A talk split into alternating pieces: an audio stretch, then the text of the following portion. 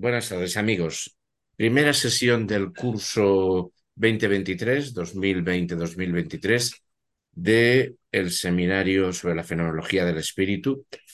Eh, Perdón, le corrijo, eh, querido amigo. 2023-2024. 2023-2024. Exacto. exacto. sí, sí. Eh, yo Cierto que estamos en la década del 20, pero el curso es del 2023-2024. Eh, eh, mm, menos mal que no me he equivocado de siglo, porque estas cosas me suelen ocurrir. Eh, estamos en el, capi, en el capítulo 7 de la, la, religión y estamos en el apartado C del capítulo 7, que es el que vamos a iniciar, la religión manifiesta o la religión revelada. Offenbarung, Offenbare, Offenbare Religion, como se diga en alemán comenzamos texto, que lo cual, apartado, lo cual va bien, o sea, porque eh, no, no, quedamos eh, colgados. Y es probable que este, en este curso, seguro que este, en este curso terminamos la fenomenología del espíritu. Si decidimos mm, volver a leer la mm, introducción, la gran introducción final, eh, del principio que está escrita al final, quizá no acabáramos o necesitáramos un trimestre más, pero vamos, sería raro. ¿eh? Vamos con el asunto. Como sabemos, eh, a lo largo de la fenomenología hemos ido viendo cómo eh, la historia del pensamiento humano avanza hasta el hecho de llegar a saberse de alguna manera espíritu. Se, llega a conocer como espíritu y se conoce como espíritu en el capítulo 7. Pero entonces ha de el ser humano que sabe que hay sabe que hay espíritu tiene que llegar a saber que ese espíritu que ha llegado a reconocer es el mismo y que ese espíritu además es el mismo, no a solas, no individualmente, sino eh, en comunidad. Y este es el, esta segunda parte, esta una vez el ser humano ha llegado a comprender que somos espíritu, eh, llegar a, perdón, que hay espíritu, que existe el espíritu, que hay una fuerza que está ahí, que ha producido, hacemos, eh, se trata de, de eh, entramos en ese capítulo sexto y se trata de, a través de la historia de todas las religiones que de alguna manera han sabido siempre que hay un algo más allá de lo que se ve, eh, mm, hacer el recorrido de nuevo, es un segundo recorrido, este segundo recorrido, hasta a la comprensión de que el espíritu somos nosotros en intersubjetividad. Estamos eh, en la parte llevamos ya recorrido una parte de, este asunto. Eh, eh, estamos hacia, hacia el final del capítulo séptimo, que es en el que se dan los últimos pasos hasta comprender eso. Y una vez hemos comprendido eso, en la fenomenología del espíritu aparece el último capítulo, el espíritu absoluto, que son eh, es poquísimas páginas, ¿no? En la fenomenología del espíritu son poquísimas páginas. Ya sabemos. El saber absoluto. El saber absoluto. O sea, ¿qué es el saber absoluto? Nosotros que sabemos eh, que somos el, que nosotros somos el espíritu, que el espíritu, que la fuerza que produce el mundo somos nosotros, que nosotros no tenemos que estar pendientes de algo para saber qué, sino eh, no, mm, eh, no, no, tenemos que intentar averiguar qué es lo que desea una fuerza superior llamada espíritu para seguir sus designios, lo cual sería pues poner el entendimiento eh, que, que, es la, la, fuerza intelectual nuestra mediante la cual indagamos no, no, no se trata de eso, sino de otra cosa, de comprender que nosotros somos el ser que se autoproduce. O sea, si, estamos, si nos ponemos en el debate clásico, un debate clásico de la escolástica, el ser humano eh, tiene por delante la voluntad sobre el entendimiento. El ser humano es voluntad, como un rey absoluto, un rey legibus solutus, que decide absolutistamente qué es lo que quiere que sea su mundo. No tiene por qué preguntarse cómo estudiar investigando. ¿eh?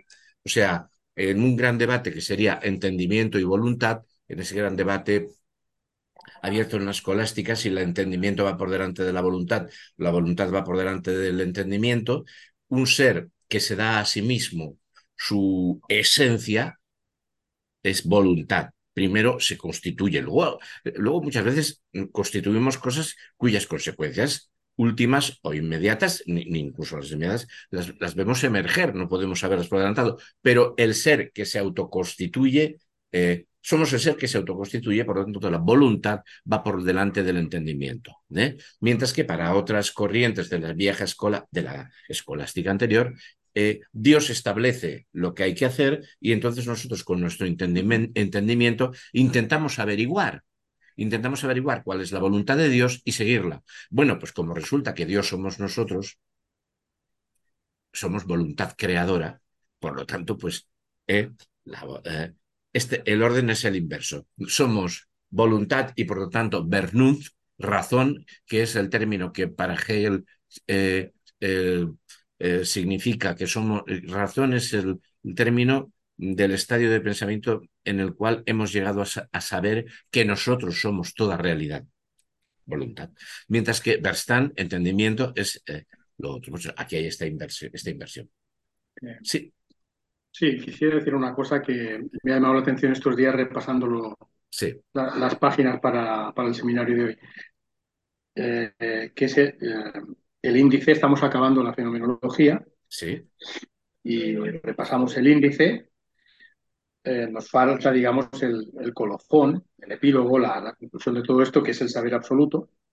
Pero justo el apartado que hay antes es la religión. No es no es la ciencia, lo cual en el caso de Hegel no nos sorprende, pero no es la filosofía. Eh, hemos leído la fenomenología y, la, y, sabemos todo, el diálogo que establece con toda la filosofía, eh, toda la historia de la filosofía. Pero justamente el asunto que coloca previo al saber absoluto es la religión. Sí, esto, esto, está claro que no es ninguna casualidad y tiene algún significado sí. Eh, para la lectura, para la interpretación del papel histórico de la religión que, que le atribuye, ¿verdad? Primero, la, la, grandísima importancia de la religión a lo largo de la historia del pensamiento humano como, como filosofía de masas, como filosofía pública. Segundo, la religión y no la fe, contra la fe ha tenido eh, eh, eh, apartados extensísimos de crítica a la ilustración y a la religión como fe, a la ilustración que cree, que cree como fe, y a la religión que cree como fe, que no tiene religión, ha sido durísimo. ¿Por qué? Porque para él lo importante es la religación, la comunidad religada. Y las religiones le son valiosas en tanto que religiones, comunidades religadas, que poseen un pensamiento común a través del cual se reflexiona, aunque crean estar reflexionando en Dios, masivamente ellas se dotan de una eticidad y masivamente ellas se reflexionan a sí mismas. ¿Eh? Eh, eso no quiere decir que minoritariamente no haya filosofías, ¿no? Y el paso, el paso, el paso de la religión a la filosofía es, en, este, en estos últimos estadios es que la religión la, religión revelada, esta que vamos a ver, ha llegado a concebir eh, mm, de forma, por decirlo, por decirlo de forma laica, ¿no? O atea, ha llegado a concebir de forma artística, de forma figurada, de forma representada, todo aquello que en el momento en que lo pasemos a concepto, o sea, a lenguaje no figurado, eh, es, es, el, es, el, es el saber absoluto. Y pasar eso que encierra la religión a concepto es hacer filosofía. O sea, la filosofía es decir, la, gran filosofía del saber absoluto, es decir, de forma, expresar de forma conceptual, es decir, con discursividad, nosotros somos el ser que somos espíritu, en intersubjetividad, aquello que esta religión última ha llegado a decirse en representación. eso, el espíritu emana de la comunidad, eh, eh, el, el espíritu está en el hombre, Dios está en el hombre, se llama Cristo. Pero claro, entonces, si damos el siguiente paso, el ser humano en intersubjetividad es, es esto. Entonces, él toma la historia de las religiones eh, porque son las religiones las que han llegado a desarrollar, a, a ser el instrumento, por una parte, que genera eticidades y por otra parte, el instrumento intelectual que ha permitido a las, para decirlo con nuestro vocabulario, a las masas, eh, elaborar experiencia, saber de la experiencia de la conciencia. Aparte, habría, había minorías. Eh, eh, a ver, es más, toda la gran filosofía hasta Kant, toda la gran filosofía hasta Kant es una filosofía religiosa, religada. Pues, Santo Tomás, pero no solamente Santo Tomás, Descartes, no solamente, o sea, eh, eh, claro, o sea, todo este bloque, esto va, va en, en, bloque, ¿no? Esto va en bloque. Eh, y este es la, la mm, el, asunto y, el, y el por qué, ¿no? Porque además se trata de dar cuenta de cómo la comunidad mundial llega a ello. Y el saber de la experiencia de la conciencia, que es el subtítulo de fenomenología, se ha expresado siempre en religaciones. En, este es el, el, asunto, ¿no? Este es el asunto. Eh, experiencia, experiencia de la conciencia que siempre, o sea, la experiencia surge de la relación. O sea, la experiencia eh, eh, no es el individualismo antropológico. Hay un, un, ser aislado que mete el dedo en el fuego, se quema y dice, ¡ay, experiencia! No, no. La experiencia es experiencia de nosotros que somos individualmente producto social experiencia que eh, como producto social tenemos de estar en el mundo social, experiencia de esa actividad social generada por todos, que nos constituye, que nos, en, la que participamos y que en un momento dado, sobre todo la, para, para, Hegel, la experiencia privilegiadamente esta de sufrimiento, la de ser explotados, ser sufrientes, tal, que experiencia que en esos momentos nos hace desdoblarnos. La experiencia de de sufrimiento, la experiencia de negación nos hace decir, mm, pero este mundo en el que yo estoy, del que formo parte, eh, al cual participo en su producción con mi acción, me hace daño. ¿Qué me pasa? Eh, hay ese desdoblamiento que se llama, es, eso es la negatividad, ¿no? Bueno, pues eh, o sea, esto, esto hasta, hasta justo anteayer, o sea, para Hegel, Kant sería que Kant ya suprime es creyente, pero suprime de la filosofía a la divinidad, en la divinidad está, es un noúmeno, hasta ahí, eh, es, en fin, había estado unida, vinculado todo esto. Bueno, esto es, esta es la, la razón de todo ello, de, lo que tú has percibido muy, muy, muy adecuadamente. Eh, me parece muy interesante y pertinente la pregunta de Antonio y muy interesante lo que la aclaración.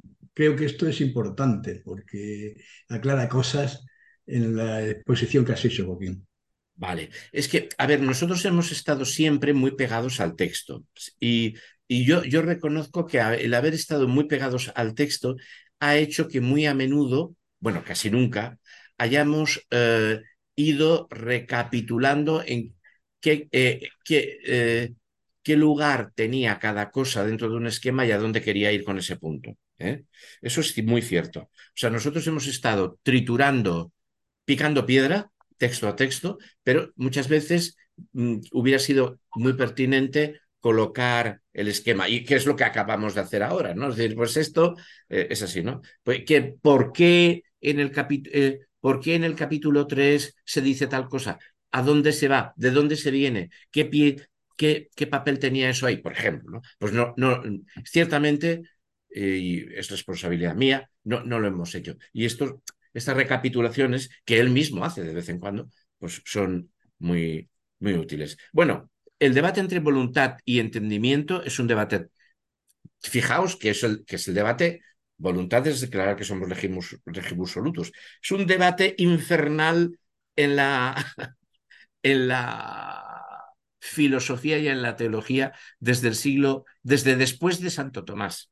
Para el propio, para el propio Aristóteles, eh, el entendimiento es fundamental más que, más que la razón. ¿Por qué? Dice Aristóteles que deliberamos sobre los procedimientos, deliberamos sobre los objetivos, deliberamos sobre eh, cómo hacer concretamente las acciones, nunca se puede deliberar sobre los fines, sobre el telos, sobre la civilización.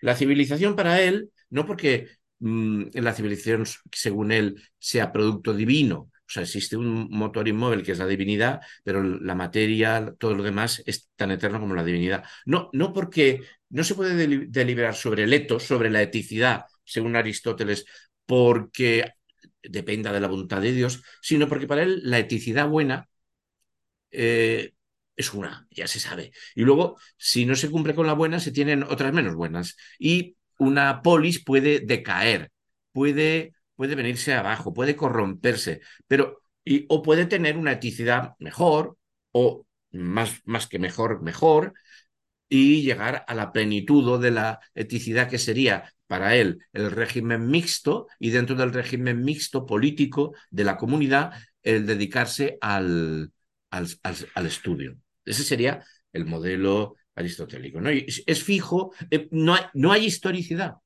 Él no tiene la noción de historicidad. Sí tiene la noción de contingencia. Los griegos tienen muy clara la noción de contingencia, que cualquier acción, decisión de, deliberada, deliberada en la comunidad puede llevarnos a la catástrofe, como la guerra del Peloponeso, el final. Tucídides es eso. En Tucídides uno está constantemente percibiendo como Tucídides dice, la comunidad en cualquier momento puede tomar una decisión aberrante que eh, eh, la lleve al, al, a la catástrofe. Y dice, bueno, y así acabó la guerra Peloponeso. Bueno, existe la capacidad de la deliberación, pero la deliberación, la deliberación que sería la razón, la razón sería la deliberación, está por debajo del entendimiento, porque el entendimiento nos dice cuál es la vida buena. Y la vida buena está estipulada. Es, eh, ¿eh? ¿Ibas a decir algo, Antonio Navas? No, está estipulada. Por lo tanto, el entendimiento va por encima de la, razón en el propio Aristóteles. Eso no quiere decir que eh, la potencia y el acto estén, ordenados como potencia y acto. Todo esté en, nuestra, en nuestras capacidades. No es lo mismo ¿eh? que, nuestras capacidades están predeterminadas, porque sí que es cierto que en Aristóteles aparece a menudo la potencia por delante del acto, pero en otras muchas ocasiones nos dice que nos hacemos eh, citaristas tocando la cítara, desarrollamos nuestras capacidades o potencialidades de citaristas tocando la cítara y nos hacemos constructores de casas tocando, eh, construyendo casas. ¿eh? pero estamos en este, este modelo. Bueno, ese modelo es mantenido por, por um, eh, en el medioevo, el, el, el, islamismo, a través del cual nos llega de nuevo persa y árabe, a través del cual nos llega de nuevo el legado clásico, por lo menos a la cristiandad occidental. Eh, Oriente eh, Constantinopla y tal tenían, tenían los textos de los griegos. Pero a nosotros nos llega en el siglo XIII, a través de eh, autores anteriores, Avicena y estos. Bueno, y ellos ya han cogido este esquema, han tomado este esquema aristotélico y lo han teologizado, porque ellos también creen en la existencia de Dios. Entonces, ellos ya se han planteado diversos debates, ¿no? el bien. ¿Cuál es el bien? Si tenemos que seguir el bien. ¿Y cuál es? e incluso se han planteado debates que serán muy crudos posteriormente de mm, si, si, si el bien es algo ya constituido a priori. Fijaos que esto todavía daría más fuerza al, peso del entendimiento. Bueno, o si el bien es aquello que a Dios le da la gana que sea el bien. Bueno, esto es un debate, pero es un debate, ¿eh? O sea, si, si el bien es algo que Dios y nosotros comprendemos que es el bien, y Dios no puede ser opuesto a ello, y, pero Dios, eh, o si de repente, si a Dios le hubiera dado la gana de declarar que es el bien para el ser humano odiar a Dios, sería bien para el ser humano odiar a Dios. ¿Eh? Porque entonces el bien sería aquello que arbitrariamente Dios decidía que es bien, ¿no? O sea, eh, bueno, este es un gran debate. ahí con todo, fijaos que voluntad, entendimientos, están moviéndose, están moviéndose. Eh, bueno, este debate, Santo Tomás no lo asume, el bien está, existe, Dios lo conoce, nosotros lo conocemos. Pero ya para Ocan, me parece que es Ocan el que recoge todo esto anterior y considera que el bien es un acto arbitrario de Dios de alguna manera. Y que tampoco nosotros tenemos, tenemos esa tendencia al bien que se natural eh, que se supone que existiría si hubiera bien en algún sitio. en fin, estos, eh, estamos, estamos en los debates voluntad y entendimiento. ¿eh? Entendimiento siempre estar supeditados a algo que no somos nosotros. Si el entendimiento está, va por adelantado, es que tenemos que saber cómo hacer, el fin, el fin de nuestro hacer está preestablecido por la razón que sea, porque Dios lo ha creado o porque, o porque eh, las, en las polis hay una, una, sola forma de vida buena, eh, la que... Y, y, estaría, y eso el entendimiento iría por delante, y, luego nosotros con nuestra voluntad nos pondríamos a servir a eso. Eso, eh, en, eso que tiene un grandes debates y ya queda definitivamente zanjado en una línea en Suárez. Para Suárez se puede discutir de los fines. El Disputatio 19. Y es Suárez toda la nueva gran filosofía, incluso la gran filosofía clásica alemana. Eh, o sea, la, eh, eh, Wolf, tal, tal, Wolf, en fin. El, la, la, voluntad, la voluntad va por delante del entendimiento. Los fines pueden ser debatidos. El, eh, Suárez además lo dice, para Aristóteles y para Santo Tomás, los fines no pueden ser discutidos. Están fijos. Por lo tanto, eh, eh, tenemos que conocer mediante nuestra capacidad investigadora, científica, todas las que se quieran, cuál es lo que el bien que tenemos que hacer y luego con nuestra razón tenemos que dirigir nuestros actos hacia, ese bien. Al romper la, eh, eh, que, que, los fines sean no discutibles, sean a priori, sean fijos, hemos invertido la, la regla. La voluntad va por delante del entendimiento. Somos el Somos la causa libre que dice, que dice el propio Suárez. Somos legibus solutus. O sea, la, la, la carga radical de todo esto la tenemos ahora eh, y la tenemos en el capítulo 9. ¿no? somos el ser que se concede a sí mismo sus propias eh, eticidades, su, se autoconstituye en su propio mundo entre todos. Somos la capacidad energética de autoconstitución de nosotros como eticidad, somos espíritu, esto es lo que hay ahí.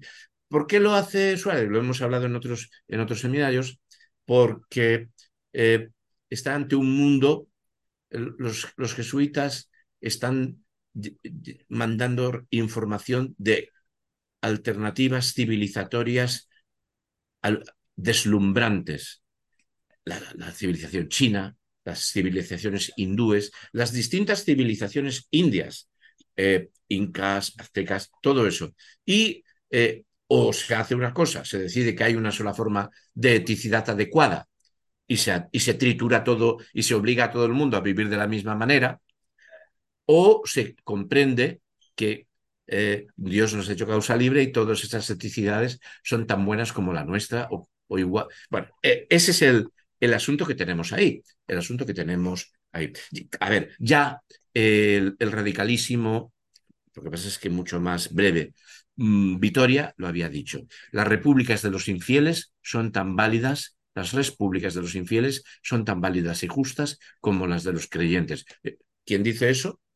está diciendo que lo que le pasa a un infiel es que no conoce la buena eh, religión, pero que su forma de vida pues es muy aceptable. En principio no hay, Bueno, este es el debate. Si podemos, si lo dejamos, lo dejamos por concluimos esto. Esto, esto es lo que venía por detrás y llegamos aquí. La religión manifiesta. Recordemos que desde el principio desde el prólogo grande, que el prólogo grande que es el, está escrito al final, el espíritu, dice, dice Hegel, es, no es sustancia, sino más bien sujeto. más bien sujeto. Sujeto que se objetiva, que se sustantiva. Pero repito esa frase porque inmediatamente vamos a, verla de alguna manera eh, eh, en la primera línea y media. Por la religión del arte, esa religión que ha creado divinidades, Dios, eh, que son muy parecidas a nosotros que, piensan, que aman, que odian, tal. El espíritu ha salido de la forma de la sustancia para entrar en la del sujeto. El espíritu empieza a ser claramente visto como, como espíritu, como subjetividad activa, como fuerza activa, no como algo dado, no como eh, eticidad materializada dada, sino, no como sustancia, sino eh, como sujeto. Pues esta religión produce, crea, la figura, la figura del espíritu, crea conciencia de espíritu, pero la crea figurativamente, artísticamente, representativamente, ¿eh? figuradamente, eh, gestal, figura ¿eh? del espíritu. Y pone en ella, entonces, la actividad o la autoconciencia. Pone la actividad y la autoconciencia en eh, espiritual, en los dioses, en estos personajes. entonces,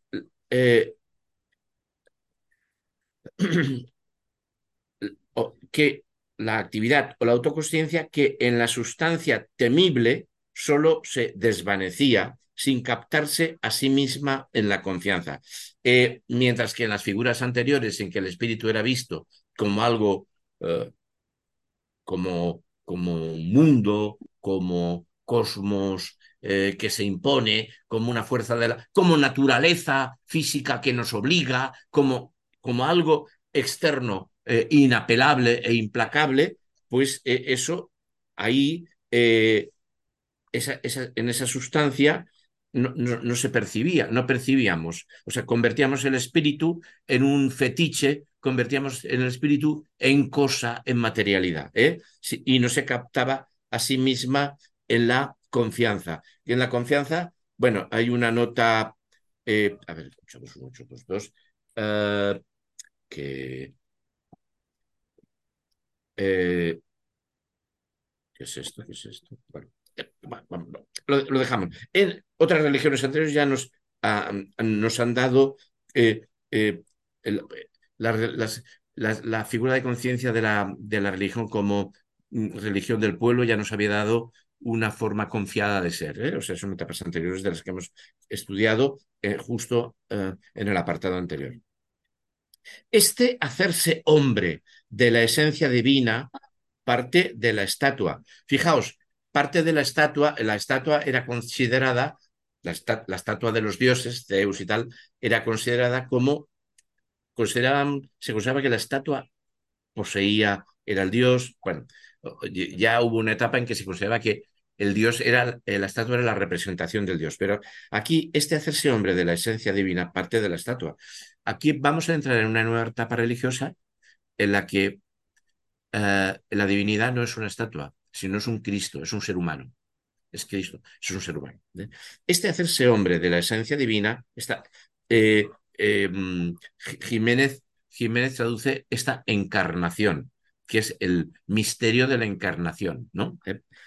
parte de la estatua que solo tiene en ella la figura externa del sí mismo, mientras que lo, interior, su actividad, cae fuera de ella, eh, en el eh, eh, fuera de ella. A ver, puede, puede decir alguien que es mm, la, la actividad está en el, en el artista. No, yo creo que no se refiere a eso, sino a que eh, lo interior, lo interior de la estatua, es eso que nosotros intentamos descubrir en toda escultura y que cuando intentamos descubrirlo, la escultura nunca nos permite conocerlo, ¿no? O sea, eh, cada, cada, arte, estos, esto, estos textos han permitido reflexionar sobre el arte y sobre las distintas artes los medios hasta donde llega cada arte.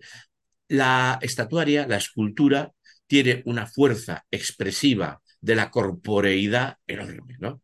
El, mm, el David que arroja eh, la piedra de Bernini, esa fuerza, eh, eh, el Moisés, la, el éxtasis de Santa Teresa. Pero cuando nosotros decimos, bueno, esta fuerza expresiva, ese ceño, ese ceño fruncido, ese, ¿qué, está, qué, estás, ¿qué estás pensando? Quisiéramos entrar en la cabeza, pero resulta que es un trozo de mármol. Eh, nos sugiere que está pensando, pero no podemos entrar en el pensamiento.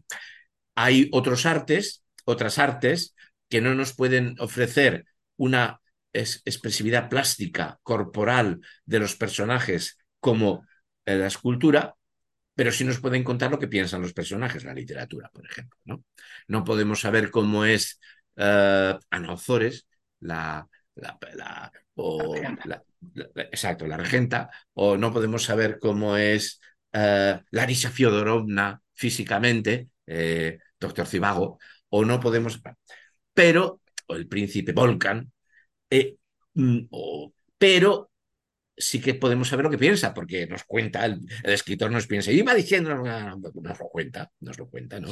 Y, pero esas limitaciones de... Pero esto, eh, ya vemos que desde aquí, esto nos permite ir muy lejos en la comprensión de la estética, ¿eh? la comprensión de, los funcionamientos, las estéticas de las distintas, de las distintas artes. Pero aquí estamos en la religión. Cae fuera de ella eh, entonces lo interior en la estatua. En el culto, sin embargo, ambos lados se han hecho uno. Estamos, está recogiendo lo que nos ha contado antes. Cuando la gente se junta en el culto y canta y, reza a su divinidad, al, al, hacer, al, hacer, el canto, al rezar las oraciones en común, al hacer las, eh, los rituales religiosos, eh, en la comunidad, en la comunidad está, mm, activa está, está el... Eh, está el espíritu, claro. los individuos que se ponen a rezar están, están expresando su pensamiento, están usando su, su, están, su pensamiento, sus razones. ahí sí, ¿eh? Y, ya nos lo, esto es una, ya digo, esto es el repaso de lo que hemos visto en las anteriores sesiones antes del verano. Eh, a ver. Sin embargo, no, eh, ah, me he perdido. Mm, en el culto sin los lados se han hecho uno y en, y en, el resultado de la religión del arte, esta unidad, al consumarse, también ha cruzado a la vez al extremo del sí mismo. Ha cruzado hasta, hasta el lado de la subjetividad. ¿eh? En el punto y coma, en el espíritu que está perfectamente cierto de sí mismo, en la singularidad de la conciencia, un espíritu que ha tomado conciencia de que el espíritu es él en su singularidad. Es eh, ya el, el espíritu no solo se ve en una estatua, dice, ahí está el espíritu, cuando eh, está, el que está diciendo que es espíritu soy yo. Yo estoy diciendo, Zeus es espíritu.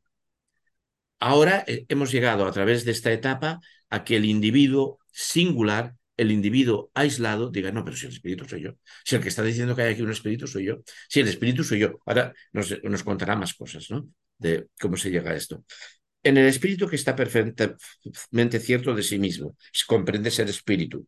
En la singularidad de su conciencia, de forma singular, individual, en la propia conciencia, ha zozobrado toda esencialidad, todo, eh, eh, bueno, aquí mmm, esto está en DRI 107, bueno, solo, solo queda el sujeto. El sujeto, al final de esta etapa de, de la religión del arte, ha, llegado a haber una experiencia tal que los individuos comprenden que el espíritu, individualmente, ¿eh? singularmente, ¿eh? o sea, esto sí que aquí nos está faltando todavía comprender que el espíritu somos, es la fuerza que surge de entre todos nosotros en, en comunidad, ¿eh? pero individualmente, la singularidad de la conciencia, hemos llegado a tomar conciencia de que somos espíritu, no esencialidad sustancial, material, eh, que el espíritu no es materia, que el espíritu es pensamiento y que somos nosotros individualmente. ¿eh?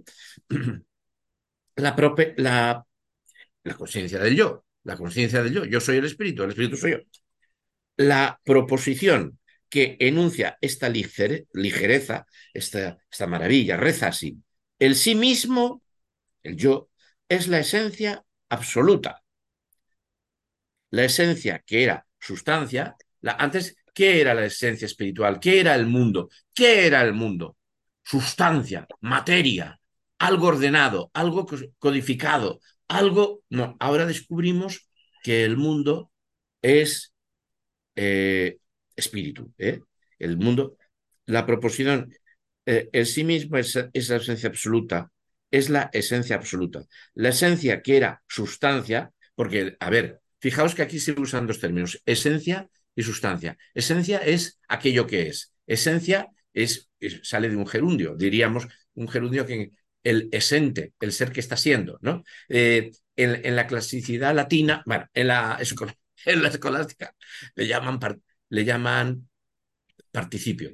Yo le llamo gerundio, porque para mí el participio es, el participio de amar es amado, el gerundio de amar es amando. Y el ser que es, el ser que está siendo, el esente, es un gerundio. Pero bueno, eh, Suárez le llama participio. Y estamos, y estamos en un debate, en un debate abierto desde Suárez. ¿eh?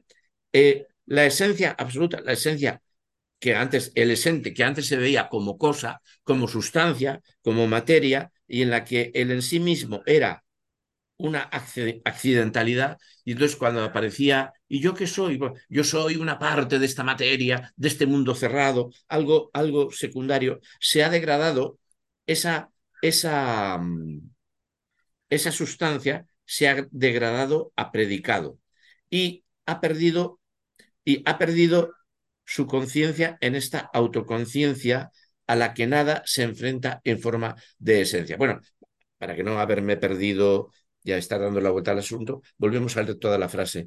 La proposición que enuncia esta ligereza dice así, el sí mismo es la sustancia, es la sustancia absoluta. Fijaos, el, la, la, esencia absoluta, la esencia, la, la esencia que era sustancia y en la que el sí mismo era accidentalidad, se ha degradado a predicado.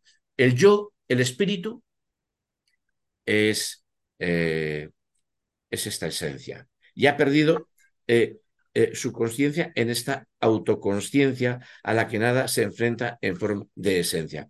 Al, tener nosotros la autoconsciencia de que el espíritu somos nosotros, hemos, hemos sacado, hemos sacado ah, ah, de la sustancia la conciencia. La conciencia no está en un ser, un ser sustancial al margen de nosotros sino que la hemos convertido, en la, la, la conciencia no, no, está ya en la sustancia, vista como eh, algo fuera de nosotros, algo desdoblado de nosotros, algo material, o en la eticidad, en la eticidad separada de nosotros, que nosotros tenemos que, se supone que tendríamos que aceptar subjetivamente con nuestra conciencia, ¿no? ¿Eh? Eh, sino mm, aquí está el juego de palabras, esencia, sustancia y conciencia. Pues hemos llegado a una autoconsciencia tal que la conciencia no se la atribuimos a eso externo, no se la atribuimos a eso ello, no se la atribuimos a eso etos, no se la atribuimos a eso naturaleza, no se la atribuimos a eso que no es nosotros, al ello, que por, eh, decirlo con una palabra que me... Pero si le quitamos fruidismo, el ello, lo que sea, la divinidad naturaleza, la divinidad luz, la divinidad... le dotamos a esa le, dotábamos antes a eso, a esa sustancia, le dotábamos de mm, conciencia. Y ahora nuestra autoconsciencia nos ha permitido decir, no, nosotros somos la conciencia. Yo, yo, yo, ni siquiera nosotros, perdón, si fuera nosotros estaríamos, yo soy la conciencia. No la conciencia no está en la, sustancia. ¿eh? El yo, eh, eh, con todo, con todo el, eh, vamos, vamos a, va, a sacar más filo a esto de sujeto predicado, eh, el, dónde se pone el sujeto y dónde se pone el predicado, y dónde, porque eh, yo, soy la, yo soy Dios o Dios soy yo, mm, tiene, o yo soy mm, eletos o eletos soy yo, tiene un matiz. Eh, si yo soy eletos, yo sigo siendo, mm, me sigo viendo como cosificado, ¿no? Ya, coloco en eletos mi yo. Mi conciencia es el etos. Eh, yo me estoy cosificando, pero sin embargo, si yo digo el etos es nada menos, nada más, nada más que el resultado de mi conciencia, el etos es mi conciencia, los sentidos eh, em, quedan mm, modificados, ¿no?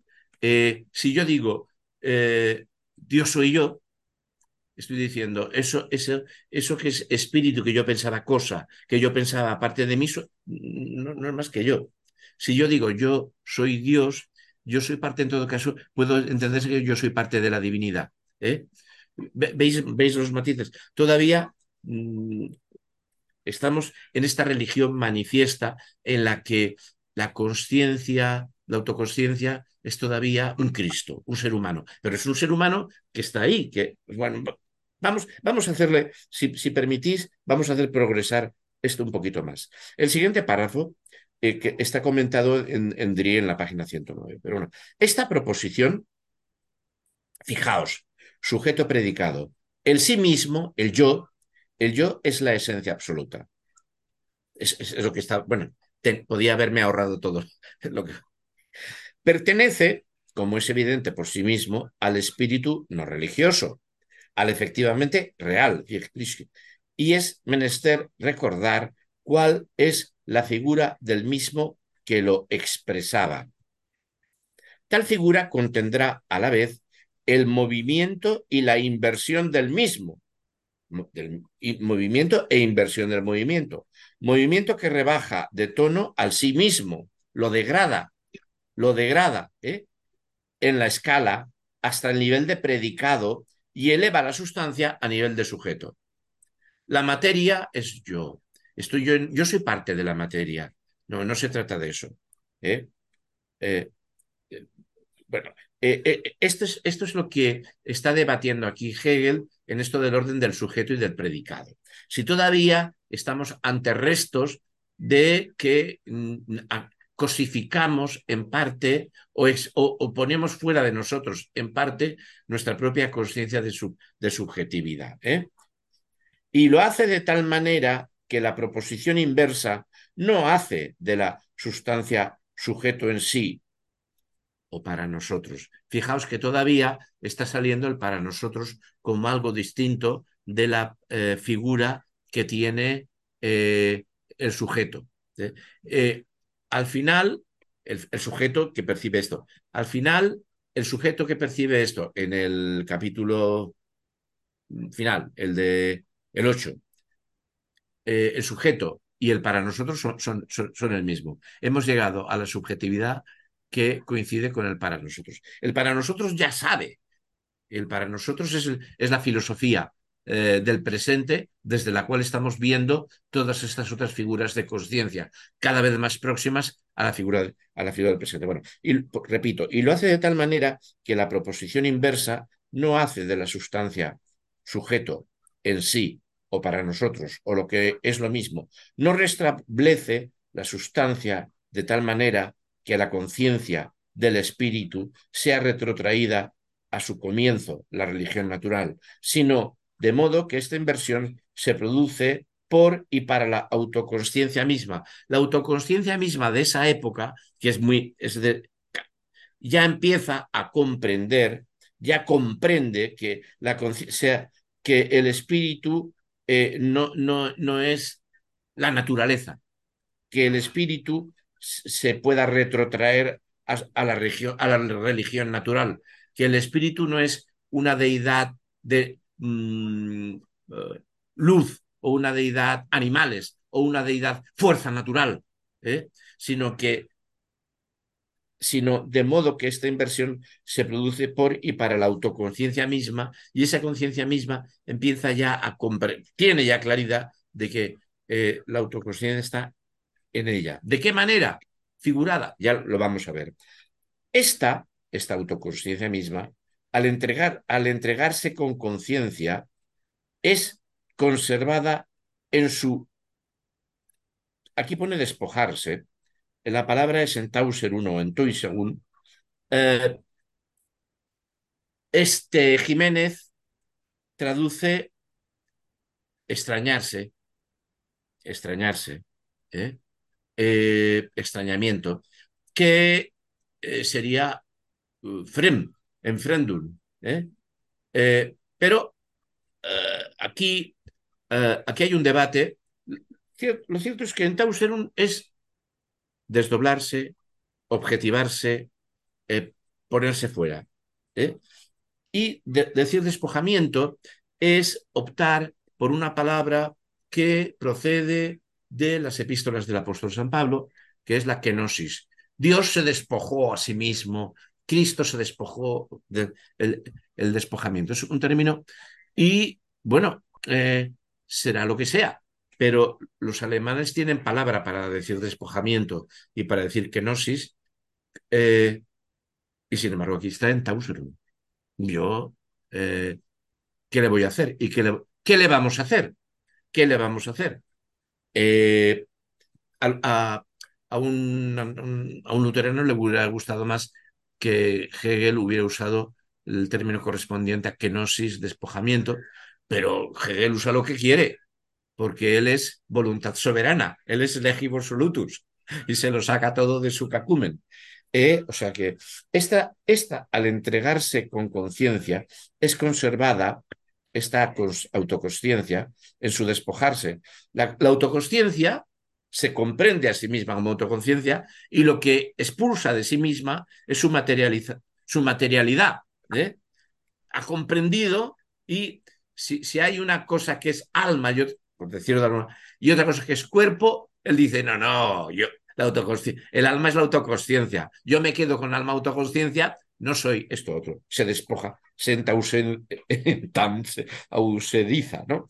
De esta manera, pero, y, sigue siendo el sujeto, el sujeto de la sustancia. Él piensa, yo tengo cuerpo, sustancia, materia, pero lo, donde estoy yo es en esta autoconsciencia. No soy un cuerpo cuyo espíritu creador está fuera. Eso que yo pensaba que era estaba fuera, está dentro y es mi conciencia, y es mi conciencia interior de mi cuerpo, y yo soy esta conciencia, ¿eh? y sigue siendo el sujeto de la sustancia, pero en cuanto que se ha despojado de esa manera, tiene a la vez conciencia del despojamiento, de haberse quitado de, su entauserización. Eh, eh, esto está en la página 852. ¿eh? En la página, en el texto alemán de la página 852, en la línea 2 y en la línea 3, tenemos cuáles son las palabras.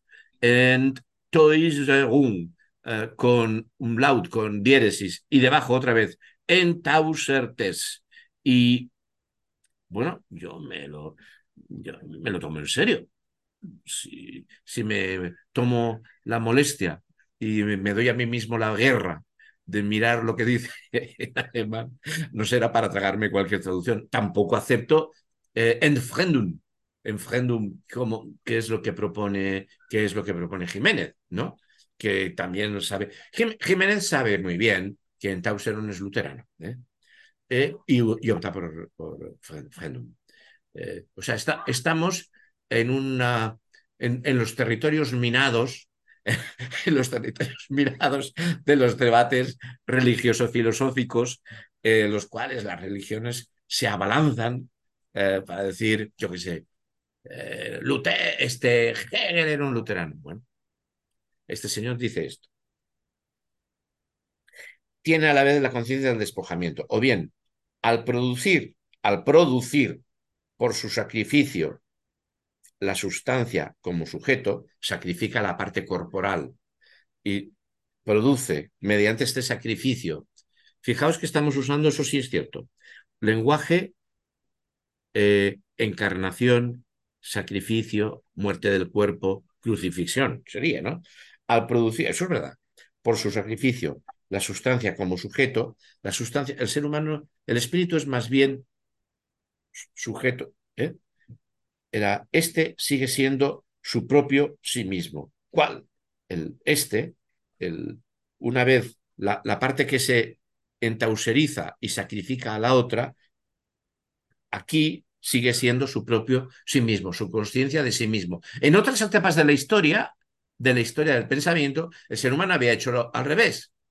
Había cogido el, la autoconsciencia, la había sacrificado, se había quedado él como materia vil, vil materia corporal, y, la, había dicho, la autoconsciencia es la divinidad que me ha creado. La había, la había puesto por esos mundos de Dios, la autoconsciencia, fuera, ¿no? Y él se había quedado como pobre gusano de tierra enamorado de una estrella, que, que, diría el, bueno, eh, eh, abyecto, gusano, materia, el espíritu está fuera, es la divinidad. Bueno, pues aquí al entauserizarse, lo que se queda el individuo es con la conciencia de ser él subjetividad autoconsciente sujeto espiritual. Y, y esto es lo que, lo, lo que tenemos. Lo que así se alcanza, si en ambas proposiciones, la inversión sujeto-predicado, en la primera, la de la sustancialidad, el sujeto solo desaparece, y en la segunda, la de la sustancia, la sustancia solo es predicado,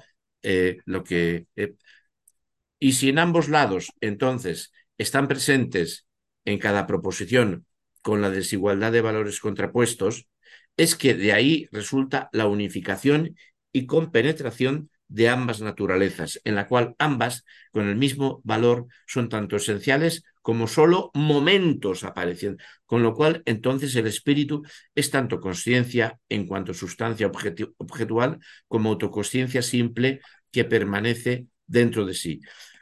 A ver, lo que al final nos decía desde el principio, eh, en el prólogo, decía algo que tengo que demostrar, venía a decir, es que el espíritu es más bien su sujeto, es, mm, es más bien mm, sujeto que sustancia, o no es sustancia, sino más bien sujeto. ¿Por qué? Porque el espíritu solo puede existir encarnándose en mundos, en eticidades, en un autoproducirse.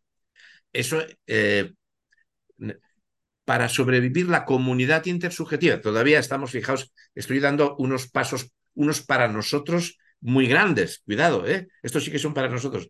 Considerar que el espíritu es la capacidad que surge de la intersubjetividad. Pues la intersubjetividad solo puede vivir utilizando esa capacidad intersubjetiva en generar mundos materiales de vida en generar culturas materiales que enseñen a cultivar patatas o, ordeñar cabras y a vivir y a comer y a guarecerse y a, cazar y a, labrar la tierra, todo eso. Eso eh, ha de ser, o sea, el espíritu solo puede existir objetivándose.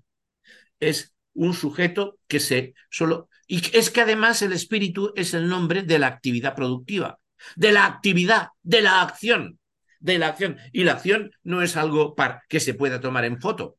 La acción está siempre haciendo algo. ¿eh? Está haciéndose, está haciendo. ¿eh? Este es el, el, asunto. Somos, somos acción. Uh, esto, esto el, el, el, acto de la praxis comunitaria eh, evidentemente es Aristóteles. Somos prioridad ontológica de la comunidad sobre el individuo. La praxis es eh, lo que surge de la actividad común. Pero, y eh, adquiere un sesgo radicalísimo tanto en la última, yo recuerdo, la última relectio de, de Vitoria sobre lo que el ser humano debe, debe hacer, eh, como en Suárez. ¿En qué sentido? En el sentido de que ellos insisten en que la acción, que, el poder, que el poder, porque ellos no le tienen miedo a la palabra poder. El poder es el, poder hacer, hacer, poder hacer. Que el poder no está en uno y por lo tanto, por naturaleza, los reyes no tienen poder, ni en, ni en otro, uno cualquiera que no sea rey sino que el poder surge, está en la comunidad, como fuerza, y la comunidad como una fuerza, una realidad mística. Suárez usa la palabra mística para esto. Eh, eh, Vitoria no usa la palabra mística, pero insiste en eso. El poder sale de la comunidad. Por eso, por eso, eh, y, es así porque dicen ellos, por naturaleza, porque Dios lo ha querido, porque antes del pecado Dios nos constituyó así y esta, esta, esta chulada de naturaleza sigue estando en nosotros. Eh, y, y por lo tanto, cualquier orden sociopolítico es resultado de una eh, opción primera. O sea, mm, tanto para el el pero sobre, todo Suárez describe mucho, ¿no? Eh, lo que existe es originariamente una democracia que decide si seremos democracia, si seremos régimen mixto o si seremos poder absoluto. Pero esos son, es, esas, esos mm, son leyes positivas. La ley natural es que somos una democracia. El poder sale de todos. Bueno, esto ha ido culebreando durante 2.400 años. ¿eh? Y llega aquí, y llega aquí. ¿eh? Y con esta potencia. La ventaja, que la ventaja, el gran paso que ha dado, que aunque, aunque parezca mm, retrógrado, la gran ventaja que tiene la expresividad de Vitoria y de Suárez es que colocan espíritu, es que colocan algo místico, es que colocan una fuerza que sale de la comunidad. La colocan como fuerza. No está en Aristóteles, sí, pero la praxis no aparece como eh, no es considerada, es una energía, claro, pero eh, esta, esta, modulación religiosa que tiene en, las, en la segunda escolástica, eh, en la segunda escolástica, pues bueno, pues está aquí, llevada a su límite, llevada a su límite. El nombre espíritu es esta fuerza, capacidad autogeneradora, autocreadora de Dios que es nuestro, que nosotros somos ese espíritu autocreador, autogenerador. adquirimos eh, este redondeado, esta redondeada autoconsciencia, autoconsciencia de ser el ser que se autocrea en comunidad, porque la praxis emerge como espíritu energético de la intersubjetividad organizada. Lo dejamos aquí. Eh, me estoy atreviendo demasiado a tirar de, de cosas que podrían venir bien en el seminario, en otro seminario que llevamos, en otro seminario, nosotros hacemos dos seminarios, semanalmente uno sobre de Curica Macho, que en realidad es rastrear las ideas de Suárez, y, este, ¿no? Y, y, estoy siendo, yendo muy, muy allá, cuando incluso es posible que el libro de Curica Macho y lo que hemos reflexionado sobre Curica Macho, desde Curica Macho, todavía no de para lo que el ordeñamiento de las ideas surecianas que estoy haciendo y trayéndome para acá. Bien, eh, porque ordeñar es ordeñar, traerse para acá, sacar. Eh, estábamos, estábamos, bueno, volvemos, la me, se me ha ido el santo al cielo, me he ido de la lengua. ¿Dónde estábamos? Al final, el párrafo final del 853. Que el espíritu, en tanto conciencia de sí, en cuanto a su. Ahí. Bueno, va, voy. ¿Al final de la 5.3? No. Al principio de la 5.3. Retomo, retomo la última línea de la 5.1. Lo que así se alcanza, si en ambas proposiciones si en ambas proposiciones, en la primera, la de la sustancialidad, el sujeto solo desaparece y en la segunda, la de la sustancia, solo es predicado. Y si en ambos lados entonces están presentes en cada proposición con la desigualdad de valores contrapuestos, es que de ahí resulta la unificación y compenetración de ambas naturalezas, en la cual ambas con el mismo valor son tanto esenciales, esenciales, elementos valiosos que están necesitados de ser como solo momentos, el, elemento fundamental como solo el momento producido. Con, con, lo cual, entonces, el espíritu es tanto conciencia de sí en cuanto sustancia objetual, toma conciencia de sí en tanto eh, eh, Hegel puesto como elemento puesto, como autoconsciencia simple que permanece dentro de sí. El espíritu que se comprende a sí mismo como parte generadora e interna a, esa, a ese mundo objetual, como es autoconsciencia, pero soy yo, esta es mi autoconsciencia, va, va unido. La religión del arte pertenece al espíritu ético, nos lo recuerda, ¿eh? Al mundo del etos al que antes vimos hundirse en el estado jurídico. Habíamos visto, y nos lo ha contado el capítulo sexto, cómo el mundo de la polis se viene abajo. Y entonces aparece el mundo romano en el cual eh, la, aparece el estoicismo y aparece, esto, esto es maravilloso lo que os contarán, y aparece el escepticismo.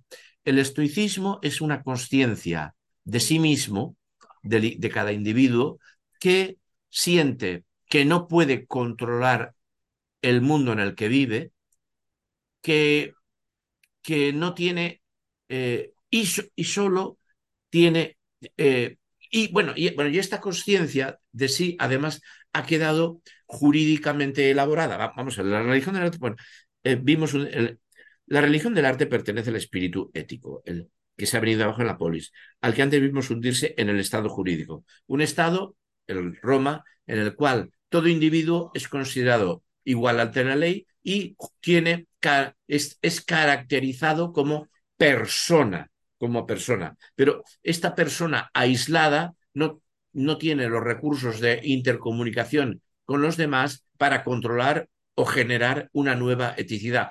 El imperio en realidad es tan grande que es incontrolable para una comunidad religada intersubjetivamente. ¿no? el estado jurídico, esto es, en la, esto es, en la proposición, el sí mismo en cuanto a tal, la persona abstracta, es esencia absoluta. La religión del arte pertenece al espíritu, el cual, al que antes vimos hundirse en el estado jurídico. Esto es en la proposición, el sí mismo en cuanto a tal, la persona abstracta es la esencia absoluta. La esencia absoluta es la, la persona abstracta, pero entonces esa persona abstracta mm, vive en un mundo, en un etos que se genera caóticamente, porque la cultura civilización en la que este personaje existe, esta persona abstracta existe, caracterizada, caracterizada no como ciudadano militar que defiende o no como eh, mujer de familia, sino como persona abstracta. Esta abstracción es eh, esta, esta, no concreción del, individuo con una tarea en el etos, eh, indica, es así porque no tiene control sobre el etos. Y el derecho a lo romano, eso sí, ha dado el salto de considerarla como persona, no la ha degradado, pero es, es una esencia absoluta en sí mismo. La persona abstracta individualmente es esencia, es lo único, legibus solutus, cerrado sobre sí mismo, se da a sí mismo, se da a sí misma su, su poder, pero ¿su poder de qué? Si no tiene poder sobre la, sobre sobre el mundo. Lo dejamos esencia absoluta. En la vida ética, vuelve, vuelve para atrás, en la vida ética, para aclarar esto, el sí mismo está sumergido en el espíritu de su pueblo. Hay un etos y, el pueblo organizado produce, hace. Es la universalidad cumplida y llena. El, la vida ética, el sí mismo, con los otros sí mismos, genera ese mundo. Pero esta singularidad simple, que es la persona abstracta, el derecho, el jurídica romana, el, estoicismo. Pero esta singularidad simple se eleva a partir de ese contenido, sale de ahí, y su ligereza queda aligerada de, su estar en el mundo ético, y su ligereza se, se limpia para hacerse persona. Esto es un término jurídico, para hacerse persona. Término jurídico no es polites, no es productor en comunidad con los demás del mundo. ¿eh? Persona. Universalidad abstracta del derecho. Persona. Universalidad abstracta, lo abstracto es fragmentado. abstracción es fragmentación, es separación, es no, es, es no totalidad, es algo que no accede al, al todo del derecho. Dentro de esta, la realidad del espíritu ético se ha perdido. Los espíritus, estos, vacíos de contenido de los individuos pueblos se hayan congregado, vacíos de contenido de los individuos pueblos, se hayan congregados en un único panteón. Los espíritus de anteriores de los individuos pueblos se hayan congregado, han, han sido mandados a, a un templo donde se han juntado todos los dioses, se los ha metido, se los ha, se los ha jubilado, se los ha jubilado. ¿eh? No en un panteón de la representación, cuya forma impotente deja hacer a cualquiera, sino en el panteón de la universalidad abstracta. Eh, abstracto es vacío, fracturado, ¿eh? del pensamiento puro que les arranca el cuerpo y que le concede el ser en sí y para sí, al sí mismo sin espíritu, a la personalidad individual. Tenemos una personalidad individual que carece de despotenciada, que carece de posibilidad de eh, al que se le ha arrancado eh, la capacidad de gobernar su propio cuerpo y de hacer con su propio cuerpo acción, ¿eh? de controlar su propia, su propia acción. a ver, porque he puesto... esto, esto es la literatura de, Lo vamos a ver en la literatura del, del, imperio. Estos dioses eh, se convierten en figuras eh, literarias. Figuras literarias que pueden eh, ser sujeto de comedia. Luciano de Samosata escribe un libro titulado Diálogos de los dioses, en las que los dioses eh, se pelean. Quítate tú de aquí, que te voy a meter un rayo, que te voy a pulverizar, déjame. O sea, eh, los convierte en personajes de comedia. ¿eh?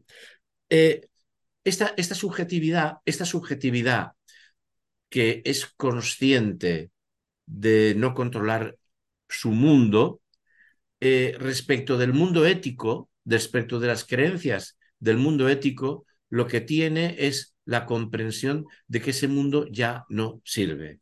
Ese mundo es algo ah, ah, de lo que uno se puede reír. Había una, hubo una película, Wolfus de Roma, eh, es una película antigua que se basa, es de humor, que se basa en las toma, toma personajes de la comedia romana de, esta época. Esta, esta, época está formada por autores que se saben eh, sujetos, que saben que el mundo anterior, eh, no, mm, que, ellos no tienen control sobre el mundo y que saben que todas las creencias que tenía el mundo anterior, ya fuera la república, es, eh, son, están vacías y de las cuales, por lo tanto, uno se puede reír. Se puede reír de los dioses, se puede reír de la república, se puede reír de todo.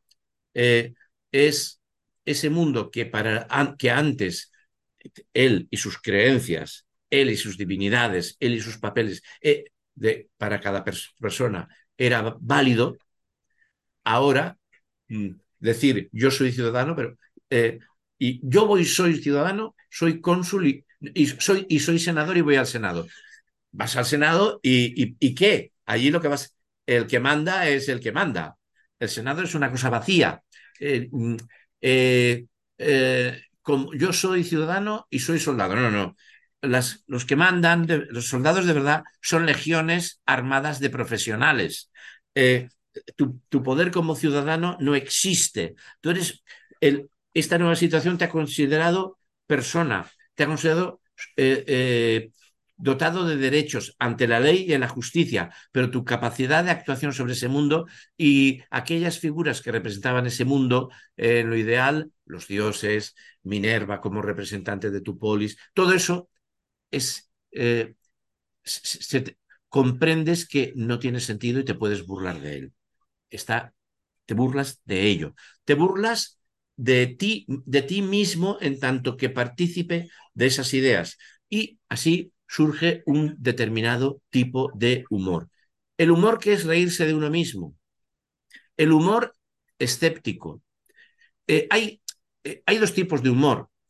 esto me, lo he repetido. Un, humor que podemos tomar caricaturescamente en el de la pareja de payasos, el payaso listo, que se ríe del el, Augusto, que se ríe del payaso tonto, o sea, se ríe de lo mal que sabe hacer lo que hay que saber hacer bien.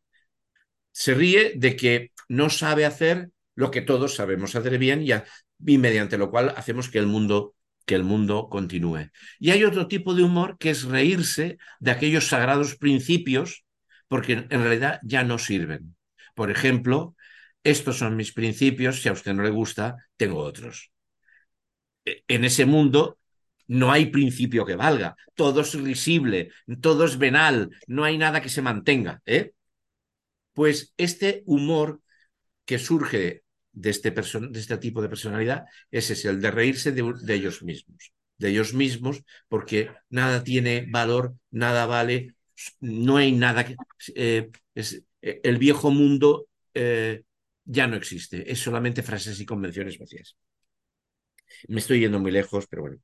Pero este sí mismo, en virtud de su vacuidad, ha puesto en libertad al contenido. La conciencia es la esencia solo dentro de sí, solo dentro de sí. Su propia existencia, el estar reconocida jurídicamente la persona, es la abstracción sin llenar. Su persona, fijaos, ¿no? Lo único que hay es conciencia dentro de él. Yo tengo conciencia de ser libre, pero solo puedo ser libre dentro de mí, porque en cuanto quiera pretende usar la libertad para hacer algo, no tengo la potencia, no tengo la organización, no tengo los medios. La conciencia es la esencia solo dentro de sí. Su propia existencia, el estar reconocida jurídicamente la persona, es, es abstracción sin llenar, es existencia vacía, no cumplida. Más, más bien posee entonces tan solo el pensamiento de sí mismo.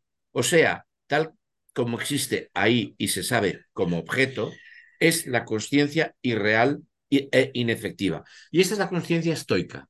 El estoico sabe eh, ser una autoconsciencia y el estoico considera que eh, la única libertad que tiene es la de aceptar el mundo que hay. Y que conviene aceptar el mundo que hay porque después de todo te, acepta como personaje jurídico, no te quita la libertad, pero no tienes otra libertad que esa. Eres libre dentro de ti, pero de pensar lo que quieras, pero no tienes capacidad de usar tu libertad hacia afuera, solo tu libertad hacia adentro. Bien, hay esa figura, la figura estoica, y eh, está la otra figura, la figura escéptica, que encima dice, bueno, ¿y qué es lo real? Bueno, son, figuras son figuras que para Hegel son fundamentales, porque aparecen de una u otra manera cada vez que se acaba un mundo. Cada vez que se acaba un mundo, aparece un Groucho Marx. Cuando alguien dice, estos son mis principios, pero si a usted no le gusta, tengo otros, está diciendo, este mundo es mentira. Y todos lo sabemos, se descompone. Nos dicen que lo gobernamos nosotros, que intervenimos nosotros para gobernando, pero no es verdad, no es verdad. Eh, y son figuras que de alguna manera aparecen como, es, como consecuencia de la experiencia de negación, cuando un mundo se está descomponiendo y ya las personas no lo integran, no lo coparticipan, no lo, no lo producen, se sienten expulsadas de ese mundo. Eh, en ese sentido, en ese sentido. Eh, por eso es solo la autonomía estoica del pensar. El, estoico sabe que puede pensar lo que quiera, tiene la autonomía de pensar, puede pensar libremente, pero no es un pensar que pueda llevar a acción, no tiene capacidad de llevarlo a acción, la cual al atravesar el movimiento de la, de la conciencia escéptica, pero ¿qué es lo que debo pensar? ¿Qué es la verdad? Encuentra su verdad en aquella figura que habíamos llamado la autoconciencia desdichada. Eh, qué triste, o sea, conciencia de un yo eh, que está fuera del mundo, se le escapa del mundo. Bueno, está gobernado por el mundo, porque el mundo mm, come, todo yo come, todo yo vive, eh, pero no, no, no tiene, es, es adinatón, es impotente frente a ese mundo. Es un mundo que le permite toda la libertad de pensamiento que quiera.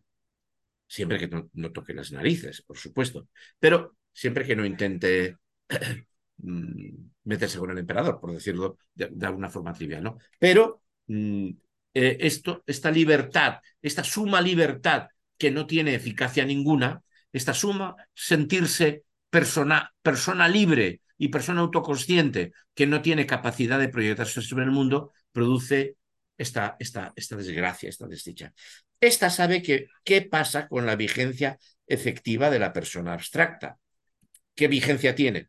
Así como con la vigencia de esta dentro del pensamiento puro, del pensamiento. Que sabe que semejante vigencia es más bien la pérdida perfecta. Ella misma está es esta pérdida consciente de sí y el despojamiento de su saber de sí. Fijaos que eh, aquí también hay un, bueno, un ¿eh? o sea, eh, aquí también está, está ajeno.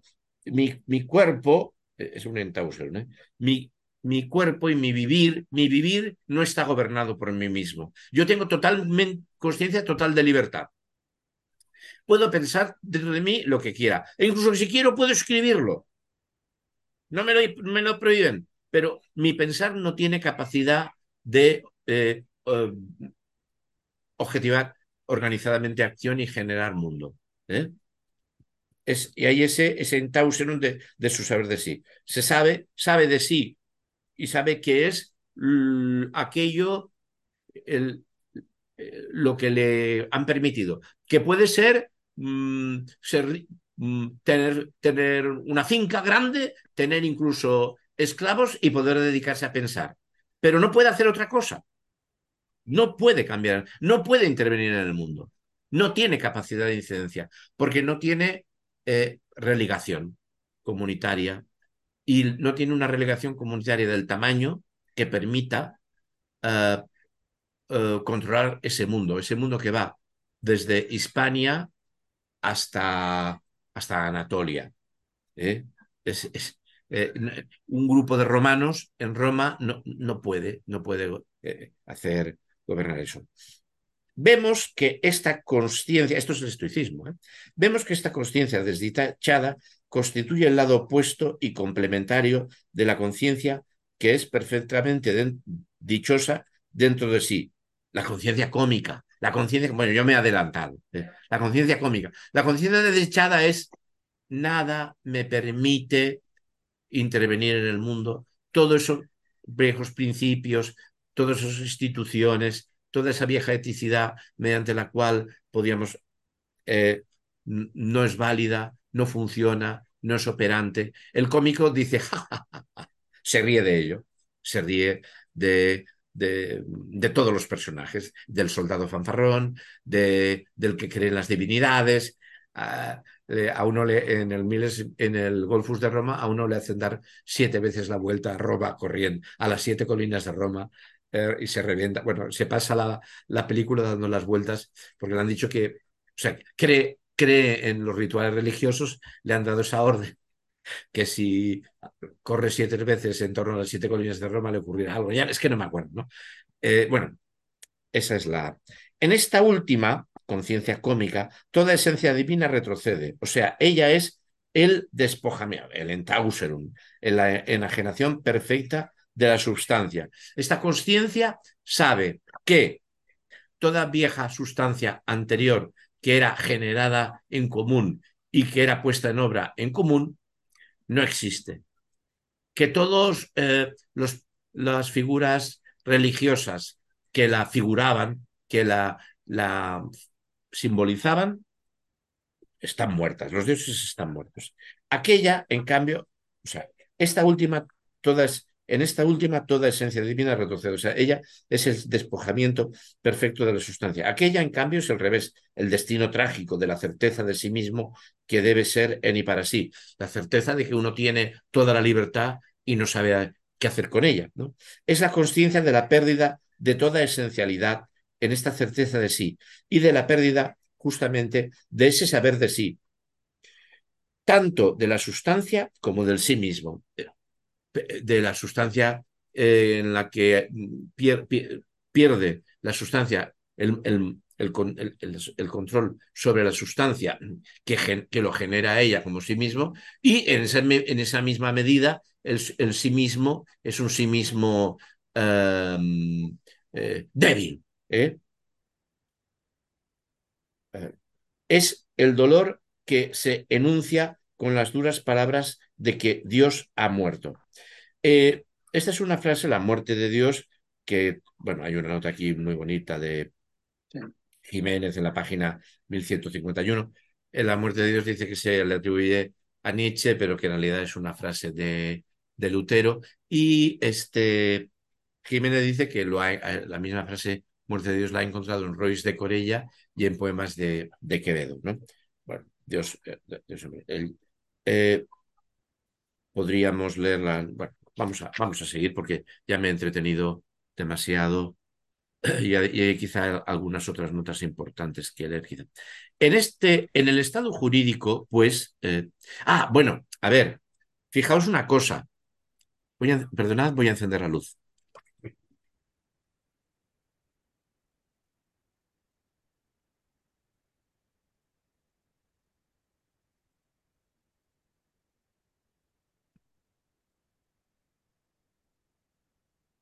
Una, una,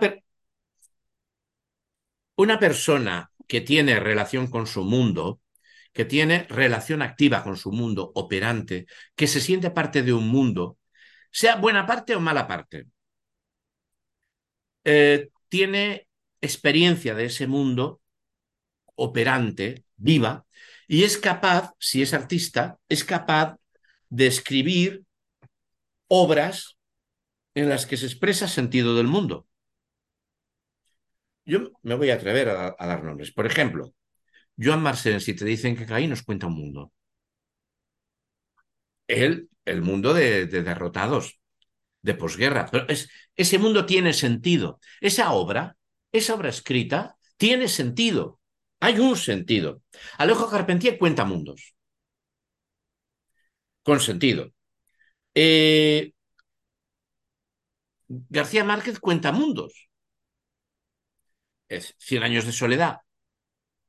Y yo creo que Juan Rulfo cuenta mundos. Pedro Páramo cuenta un mundo eh, en el cual se explica un sentido de la vida, en la cual los vivos y los muertos conviven. Pero ese mundo cultural existe y permite a la gente vivir. ¿eh? En, México. En México. En México. En México, México. Sin embargo, hay otros escritores que expresan esa conciencia de no tener papel en el mundo, que han convertido la literatura en un constructo ingenioso. Para mí, Cortázar convierte la literatura en un constructo ingenioso. Para mí, Borges convierte la literatura en un constructo ingenioso. ¿Qué te enseñan como escritores? Lo ingenioso que es el juguete que ellos crean. Ahí no hay mundo contado, a mi juicio. ¿eh? O sea, eh, decir esto es que incluso además, bueno, como solo se me ha ocurrido... A ver, tendría que buscar eh, escritores argentinos que me parecían, pues eh, sí, hombre, este... Ah, que me parecieran buenos y me gustan. Ay, me gustan, pero es que me han salido. Entonces, argentinos, ¿no? De, bueno, hay novelas Sábato, Ernesto Sábato. Ernesto Sábato, por ejemplo. ¿no? Ernesto Sábato. Este. Mmm, Bomarzo, ¿cómo se llama? El de Bomarzo. pues ahí tenemos grandes, grandes obras que expresan sentido, que expresan decadencia de mundo, expresan decadencia de mundo. ¿eh? Uh, eh, etcétera, ¿no? claro, ¿qué, otro sentido vamos a explicar sino un mundo en decadencia, que es el, nuestro? Pero explican decadencia del mundo. No se ríen diciendo, bueno, vamos a hacer un, juguete, un juguete, ¿no? Un constructo, ¿no? Vamos a hacer un, juguete. Bueno, un modelo para armar, que es el, título de las novelas de Cortázar. Las novelas de Cortázar son poco conocidas. Normalmente se conoce Rayuela, pero no los premios y otras novedades. En el estado jurídico, pues, el mundo ético y su, relación, y su religión zozobran en la conciencia cómica. El cómico dice, ah, se burla. y se burla no de los que no saben vivir ahí, de los que no saben decir bien los chistes tradicionales. Eh, mi capitán, el soldado ya sabe decir carchuto. hasta el sargento ha llegado a equivocarse cuando todo el mundo sabe que se dice cartucho y no. No, no, se burla de todo, todo es mentira. No se está burlando del que tiene defectos, no se burla de la, de la mm, pretenciosa que quiere aparentar, yo que sé, la de Bringas, Galdós. No se burla, no fustiga malas costumbres, no fustiga gente, sino que se burla de quien cree que, que este mundo, eh, él es algo en este mundo y que este mundo funciona de alguna manera, ¿no? Pues, lo relativizan, ¿no? La conciencia económica y la conciencia deseada es el saber, ambas, ambas son, ya nos ha dicho, eh, son la cara y la cruz de toda esta pérdida, de una subjetividad que se ha entauserizado. El mundo ha quedado tan lejos de ella que no lo controla. Ella tiene la libertad de tener, eso sí, conciencia de su yo y de saber que dentro de su yo, debajo de mi capa, al rey mato. Bueno, debajo de tu capa matarás al rey, pero no se te ocurra salir por ahí diciendo tales cosas, ¿no? Em, se, le han perdido tanto el valor que se daba a sí misma por su personalidad inmediata como el de, la, de su personalidad mediata, la pensada. Nada, hasta su propio desdoblamiento, claro. Él, inmediatamente no tiene capacidad de acción y cuando se piensa a sí mismo, reflexionándose a sí mismo, dice, pero si yo solo puedo pensar que puedo pensar y solo puedo pensar que no puedo hacer, que tengo la libertad de pensar y, no, y, nada más. O sea, super, Asimismo, ha enmudecido la confianza en la ley eterna de los dioses y en los oráculos que le permitían saber lo particular.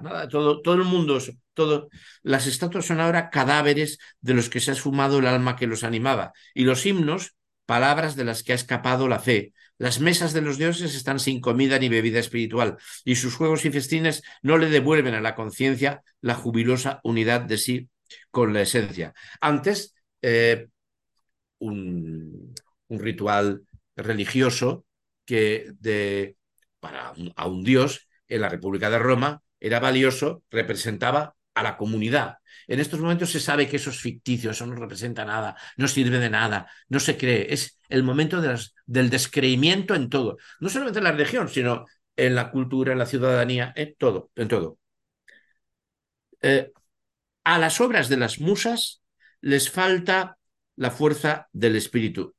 Les falta la fuerza del espíritu. He vuelto a adelantarme. Todo esto que he dicho sobre los escritores tenía que haberlo dicho ahora. Las musas son el arte. A la fuerza de las musas, es que como tengo las notas puestas por los márgenes, a las fuerzas, a las obras de las musas, las obras de las musas son las obras de arte. Les falta la fuerza, la fuerza, no le fuerza, la fuerza del espíritu.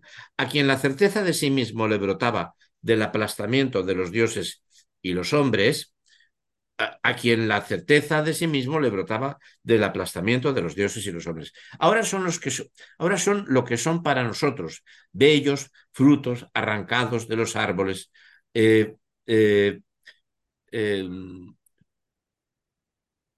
qué curioso, bueno, nada tiene que ver. Me, viene la frase de la canción aquella de extraños frutos colgados de los árboles, que es de, ¿cómo se llama? Aquella cantante eh, estadounidense. Billie Holiday. Sí. Billie Holiday. Que, es, que son los extraños frutos colgados de los árboles son los negros ahorcados por la ¿no? Bellos frutos arrancados de los árboles. Un destino amistoso no los ofrecía. Nos los, un destino amistoso nos los ofrecía como los regalaría una muchacha. Aquí tenéis, esto es para vosotros, qué bonito es. Aquí está, pero está fuera de lugar, fuera de contexto.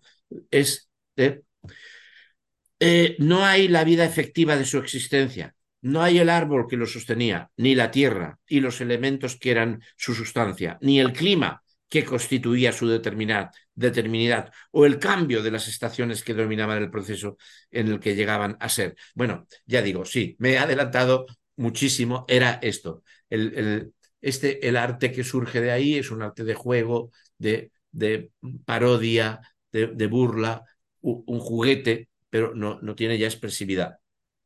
Así, el destino, con las obras de este arte, no nos da su mundo, no es, es un arte sin mundo, es un arte sin mundo, un arte que no expresa sentido, o en todo caso es un arte cuyo sentido es expresar el sinsentido. Nada tiene eh, ser mmm, como eh, eh, o sea, como los dadaístas. Nada tiene sentido. Reírse eh, es la risa. El mundo es, eh, es, tan alejado de nosotros que la risa de un idiota se, sería la mejor es, expresión de ello. ¿no? El destino de esas obras no nos da su mundo, ni la primavera, el verano, de la vida ética en la que florecían y maduraban, sino únicamente el recuerdo velado de esa realidad efectiva. Un juguete. Eh, eh, he de decir que eh, Lukács utiliza el concepto obra artística sin mundo para referirse a determinadas manifestaciones primitivas del arte. Por ejemplo, una cenefa en un vaso campaniforme. Una cereza. Eh, es bonita en sí, es, indica capacidad geométrica, indica capacidad humana de, de comprensión de armonía y proporción, pero ¿qué nos dice del sentido de la vida de aquella gente? Que vivían en mundos que producían un bisonte separado de todo lo demás, eh, o sea, obras sin mundo, el arte primitivo como una obra sin mundo y el desarrollo del arte como ir avanzando hacia obras que mm, son capaces de reproducir experiencias antropomórficas de vida global. Érase una vez, nos cuentan una historia mediante que nos que conecta con nuestra experiencia de vida y nos, nos amplía nuestra experiencia de vida y da un sentido a nuestra vida. ¿eh? Bueno, pues eso es lo que cuenta hacia el final de su estética Lukács, porque eso está en el volumen 4. Bueno, bueno en, en, en, castellano son cuatro volúmenes, en el original eran dos, pues, pero bueno, en castellano son cuatro, pues en el cuarto volumen. Eh, con las obras no nos da su mundo ni la primavera y el verano de la vida ética en que florecían y maduran únicamente un recuerdo velado de esa realidad efectiva, algo que fue. Por eso nuestra actividad al disfrutarlos no es la del servicio divino, no creemos. Vemos, vemos una representación religiosa, no creemos.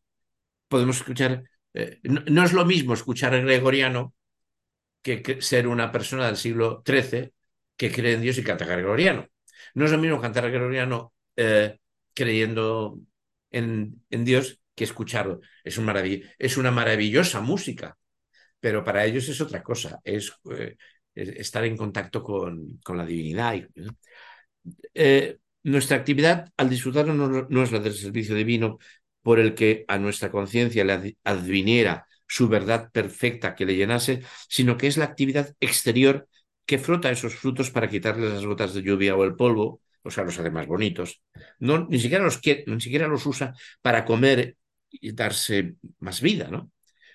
Y que en lugar de los elementos internos de la realidad efectiva de lo ético, elementos internos de la realidad efectiva de lo ético, el saber hacer que tenía cada individuo que le podía permitir generar el etos y que estaba en la en la subjetividad que los rodea, produce y les insufla espíritu o sea, la realidad efectiva del esos elementos eh, internos de la realidad efectiva del que los rodea, produce el espíritu, erige el amplio armazón, andamio de los elementos muertos de su existencia exterior, del lenguaje, de del lenguaje y del espíritu. No para hacerse una vida dentro de ellos, sino para imaginarlos dentro de sí. No genera un discurso para comprenderse en él y poder encontrar sentido incluso en su vida, sino que los convierte en un elemento interno, como un juguete, un objeto divertido, etcétera, etcétera, para dentro de sí. Pero al igual que la muchacha que nos ofrece el fruto que ha arrancado es más que la naturaleza del fruto desplegada en sus condiciones y elementos, en el árbol, el aire, la luz, etcétera, que ella ofrece de manera inmediata, al reunir todo esto de un modo superior en sus ojos radiantes y conscientes de sí, y en su gesto de ofrenda, del mismo modo, el espíritu, al igual que ella, del mismo modo, el espíritu que nos ofrece esas obras de arte es más que la vida ética. Es, es, bueno, acabo de leer, y la realidad efectiva de ese pueblo, pues él, el espíritu, es el recuerdo que interioriza al espíritu, que estaba todavía enajenado, exteriorizado en ellos. Es el espíritu del destino trágico. Es decir, eh, hemos acabado un mundo. Era mucho más pleno la relación que tenía la subjetividad del mundo ético con su mundo que lo que hay ahora. Pero esto es posterior. Lo otro no volverá. Lo único eh, valioso es lo que hay. Y este ser desgraciado eh, sabe más. Sabe que el otro muere. Sabe que el otro no podía seguir siendo. O sea, nosotros, como siempre, somos enanos a espaldas, subidos a horcajadas sobre los hombros de gigantes. Pero un enano que se sube a horcajadas sobre la espalda de un gigante, ve más, tiene más altura, tiene más perspectiva, ve más lejos. El gigante pudo saber más, pudo ser más genial. El las personas de la comunidad de la polis fueron más plenos, pero eso ya no puede ser. Y nosotros sabemos más sabemos el andar y ver siguiente. ¿eh? Es el espíritu del destino trágico eh, que es trágico, de, destino, que congrega, me parece que es eso, ¿no? Que congrega a todos aquellos dioses individuales y atributos de la subsistencia en un único panteón, el de su espíritu autoconsciente de sí en cuanto espíritu. Ha conseguido juntar todos aquellos espíritus tal, meterlos, enterrarlos y crear una conciencia subjetiva única que se pone a sí mismo. No la pone ya en los dioses, sino en sí mismo. Y ese mundo que antes tenía esas otras formas de pensarse, cada dios era la representación simbólica de un pueblo y una eticidad, eso ha muerto, ha quedado. El panteón aquí es más como un museo, un museo. Todo está enterrado, queda muy bonito, ahí está. El, panteón es ese templo que hay en Roma, redondito, ¿eh? que era a todos los dioses. El panteón. panteón, todos los dioses, ¿no? Pero bueno, está, está en Roma, está en Roma, ¿no?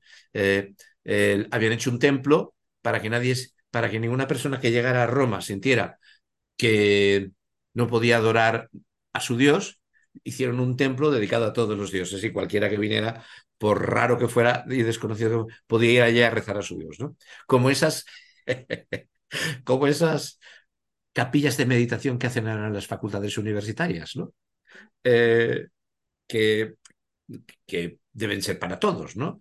Para dioses, diosas, diosos y diosus, para eh, budistas y tal, y para que vayan a meditar, ¿no? O sea, hay unos lugares que no se, que son capillas que no son capillas, donde se medita lo que no se medita, porque no se medita y se reza, pero no se... Bueno, son esos lugares estrambóticos, un panteones, panteones romanos, que indica, que, ¿qué es lo que indica? Que, el, lo mismo que el panteón, que no se cree en nada.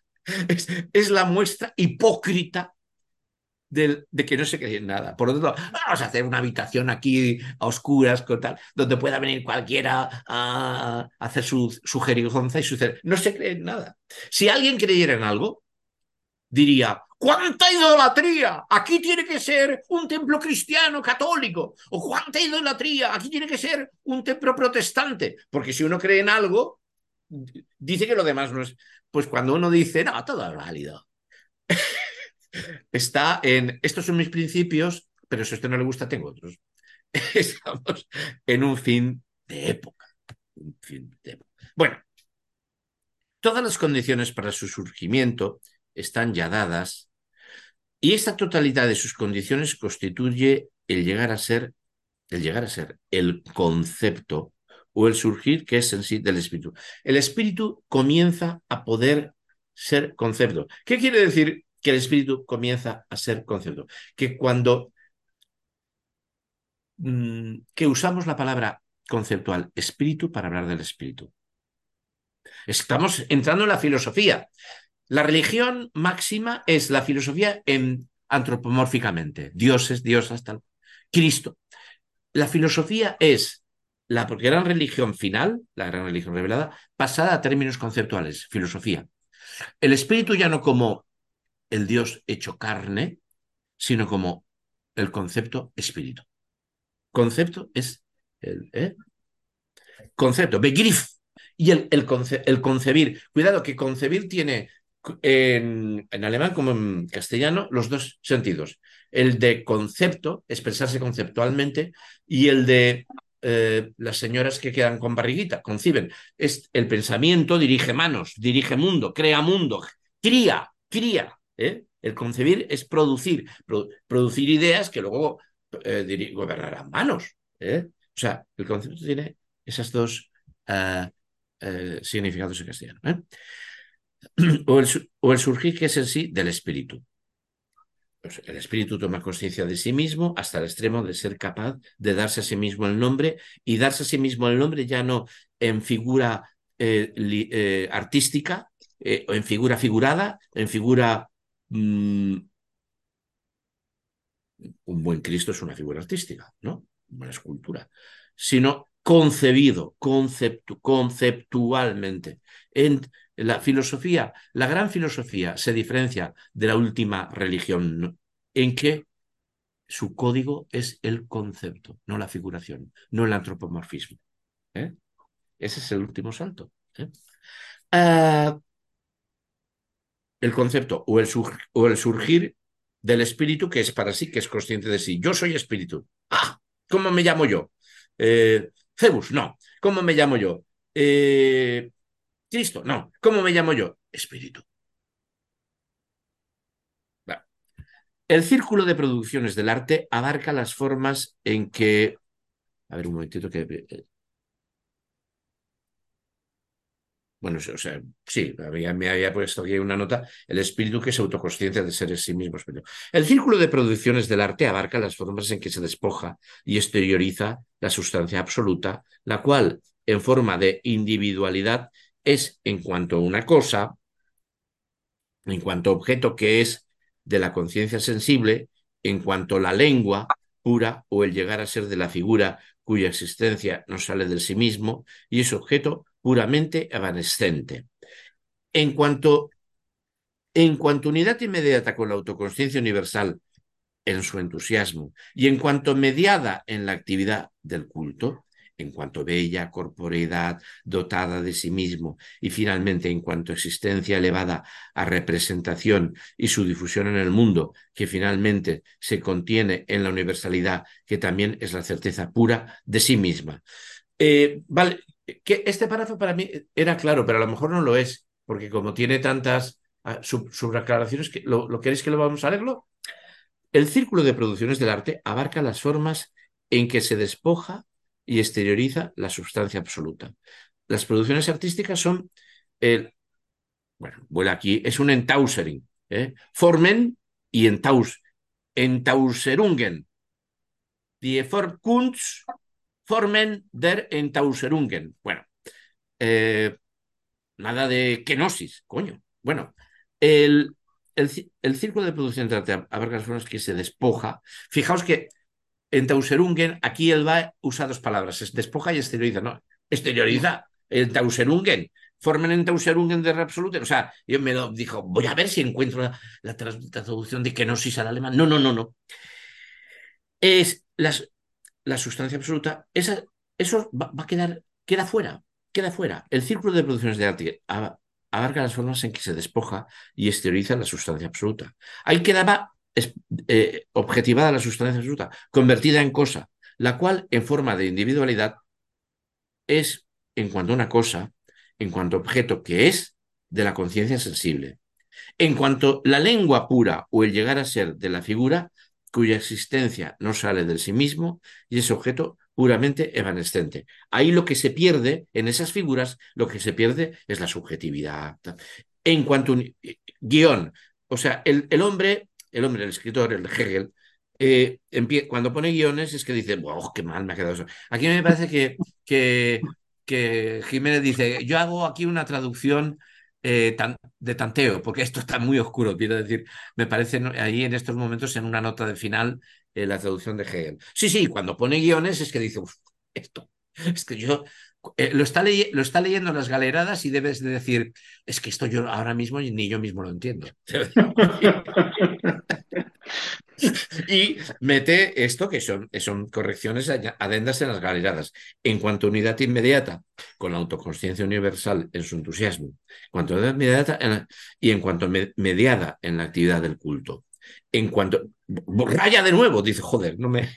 En cuanto a bella corporidad dotada de sí mismo y finalmente en cuanto a existencia elevada, a representación y su difusión en un mundo que finalmente se contiene en la universalidad, que también es la certeza pura de sí mismo. Bueno, llegamos a un momento en que, por, otra, por la otra parte, ya no son figuras y tiene la, la, la pura certeza de sí misma de la subjetividad. Estas formas más, otro nuevo añadido, raya.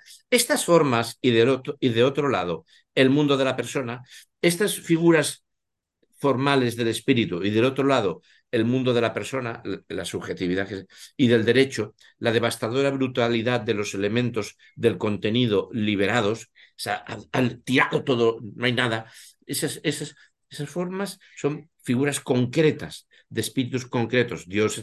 Y del otro lado, enfrente está la persona vacía, vacía, de, vacía, en, vacía en devastadora brutalidad del contenido, de, los elementos del contenido liberados, arrojados fuera, así como la persona pensada del estoicismo, y qué sé yo, y la inquietud sin pausa de la conciencia escéptica constituyen la periferia de figuras que se agrupan expectantes y apremiantes alrededor del lugar de nacimiento del espíritu que está llegando a ser como autoconsciencia. Están, fijaos que acaba, ¿qué acaba de hacer con el estoicismo y el escepticismo? Crear un portal de Belén. Crear el portal de Belén, donde viene el nuevo espíritu. Estas, bueno, y así como la persona pensada tal, tal, tal, y, no parecen ser, los, los, bueyes y el burro, sino, es José y María. exacto. Es, ser José y María. Parece, exacto, José y María que son el escepticismo y el estoicismo, el vaciamiento, el desdoblamiento, la negatividad respecto del mundo anterior. ¿Eh?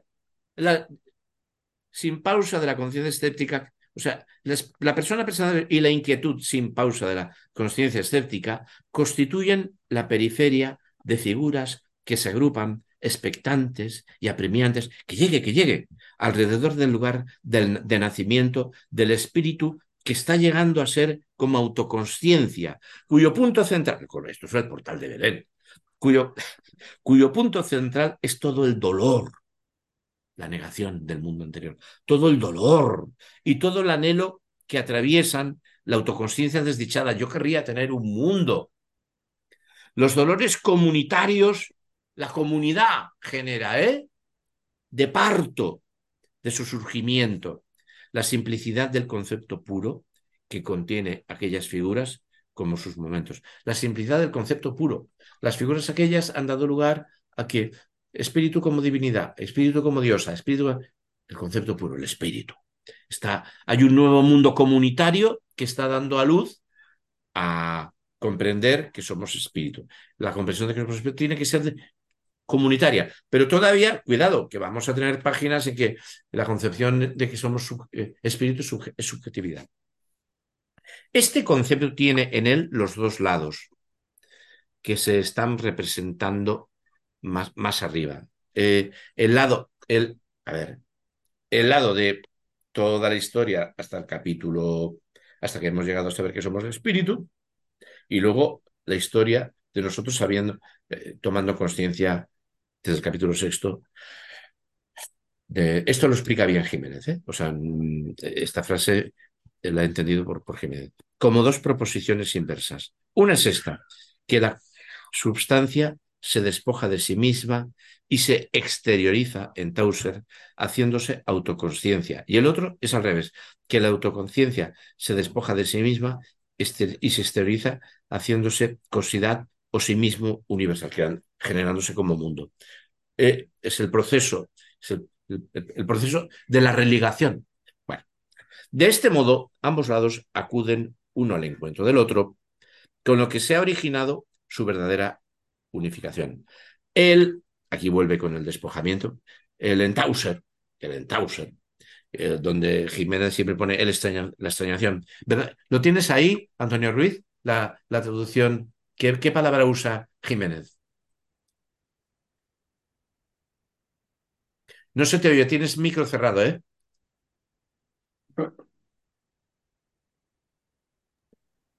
dice, ambos lados vienen de esta forma a darse la mano y por medio de ello es como surge o ha surgido la verdadera unión.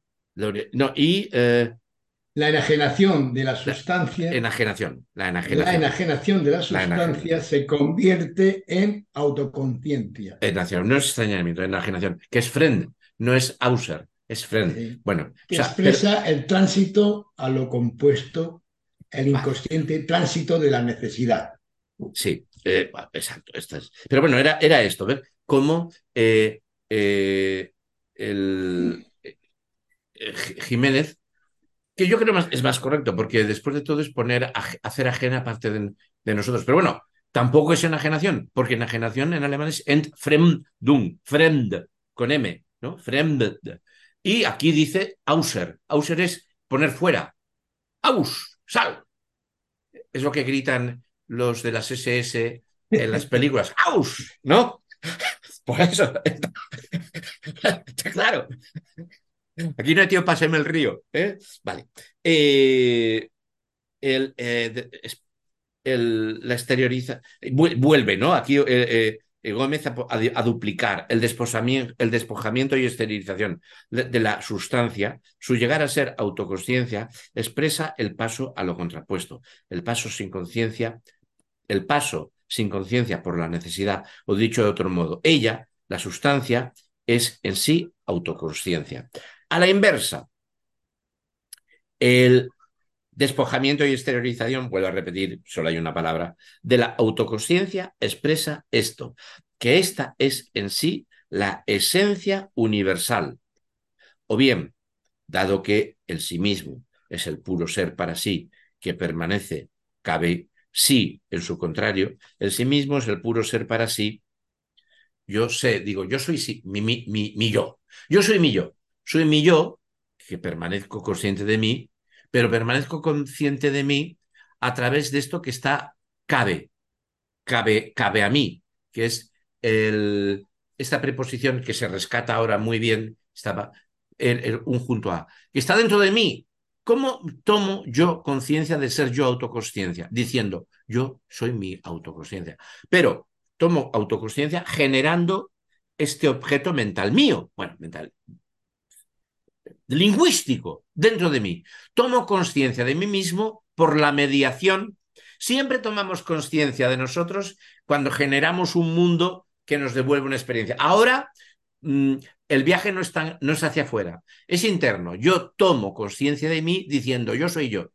Pero yo soy yo es un material lingüístico interno que yo produzco, mediante el cual me desdoblo de mí mismo y me doy a mí mismo conciencia de ser yo soy yo, porque necesitamos siempre una mediación para sabernos. El lenguaje, sin, ir más lejos. Si yo digo yo, digo, ah, no, no, yo es una palabra mediante la cual yo digo, ah, soy yo, pero es una palabra. Me, doy conciencia, me doy conciencia eh, de mí a mí mismo mediante este elemento, yo, que está, cabe, cabe a mí, dentro de mí, junto a mí, pega tan, tan junto a mí que eh, elegimos esta palabra, cabe, que es que está pegadito de mí, pero que no es mi propia conciencia, mi propia autoconsciencia de mí expresada eh, mm, sin recurrir a nada, porque si yo quisiera tomar autoconciencia de mí sin recurrir a, a nada, no podría reflejarme dentro de mí mismo, no podría tomarla. ¿eh? Eso es lo que quiere decir con esto que parece un galimatías, pero que en realidad es muy bonito. Vaya, a mí me gusta esto de que...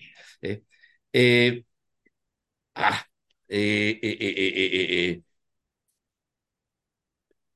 cabe sí en su contrario, expresa eso que... Expresa eso, que para ella el que la substancia sea autoconciencia y por eso mismo el que la sustancia sea autoconsciencia y por lo tanto la sustancia sea espíritu, espíritu objetivado en todo caso, sustancia, sujeto, sujeto. De manera que de este espíritu que ha abandonado la forma de la sustancia, que ya no tiene forma sustancial ninguna, mi espíritu, mi yo, tiene una forma sustancial. Yo, yo con mis kilos y mis años. Me desdoblo. o mi espíritu tiene forma cultural. La cultura, civilización en la que yo he sido formado y estoy constituido. Me desdoblo. Bien. De, manera que de este espíritu que ha abandonado la forma de la sustancia y que accede a la existencia con la figurada, con la gestal de la autoconsciencia, que se considera a sí mismo de forma autoconsciente, ¿cómo lo hace? Mediante el recurso al lenguaje. Puede decirse, por servirse de relaciones tomadas de la generación natural, que tiene una madre efectivamente real, pero un padre que es en sí. Pues la realidad efectiva, mi yo sale de alguna realidad efectiva, de algún mundo. O sea, hay una madre. Eh, ¿eh? Pero mm, padre es, que, es, que es en sí. Pues la, realidad pues la realidad efectiva o la autoconsciencia, que, que además es un, acto efectivo, un acto real, un acto ente, y lo en sí, en cuanto a sustancia, son sus dos momentos por medio de cuyo despojamiento y exteriorización, por medio de cuanto ya entauserum mutuos, deviniendo cada uno el otro, él, el espíritu, accede a la existencia como esta unidad de ellos. Claro, eh, yo no puedo acceder a saber que soy espíritu sin dejar de ser yo. Y cuando yo digo yo soy espíritu, yo soy un yo subjetivo, yo soy una, subjetividad eh, intersubjetiva, eh, producida, producida por intersubjetividad. Yo, yo soy, yo soy mi subjetividad única y singular. Soy único y singular dentro de un señor que nació en tal año, en tal mundo, en tal... Y soy experiencia de mí. Y mi, y mi mí es eh, la objetivación de, mi vida. Y mi vida es la objetivación de praxis de hechas sobre mí y hechas por mí. Y cuando yo digo yo, pues mi yo va unido a esto y desdoblado de esto. ¿eh? Pero todo eso, todo eso que me ha constituido a mí es la acción de la gente y la acción mía. Y la acción es consecuencia de la energía, del espíritu, del espíritu. O sea, en el límite somos más bien sujeto, intersubjetiva, que con la frase esa de que sustancia. Oye, ya son las ocho y cinco. Eh, pues, bueno, pues no está mal. Hemos quedado en un punto y aparte, ¿no? Hemos llegado al punto y aparte, ¿no? Sí, en esta unidad de ellos. Hemos acabado en la, 859 tendríamos que empezar en el segundo párrafo, la siguiente. Sí, sí. Yo, la verdad es que tenía una página más preparada. Esta y, un trocito más, ¿no? Eh, bueno, no, no, casi dos páginas. Pero bueno, me, parece que hemos, hemos trabajado. hemos hecho cierro la, cierro la grabación. Sí. Cierro la grabación. Sí.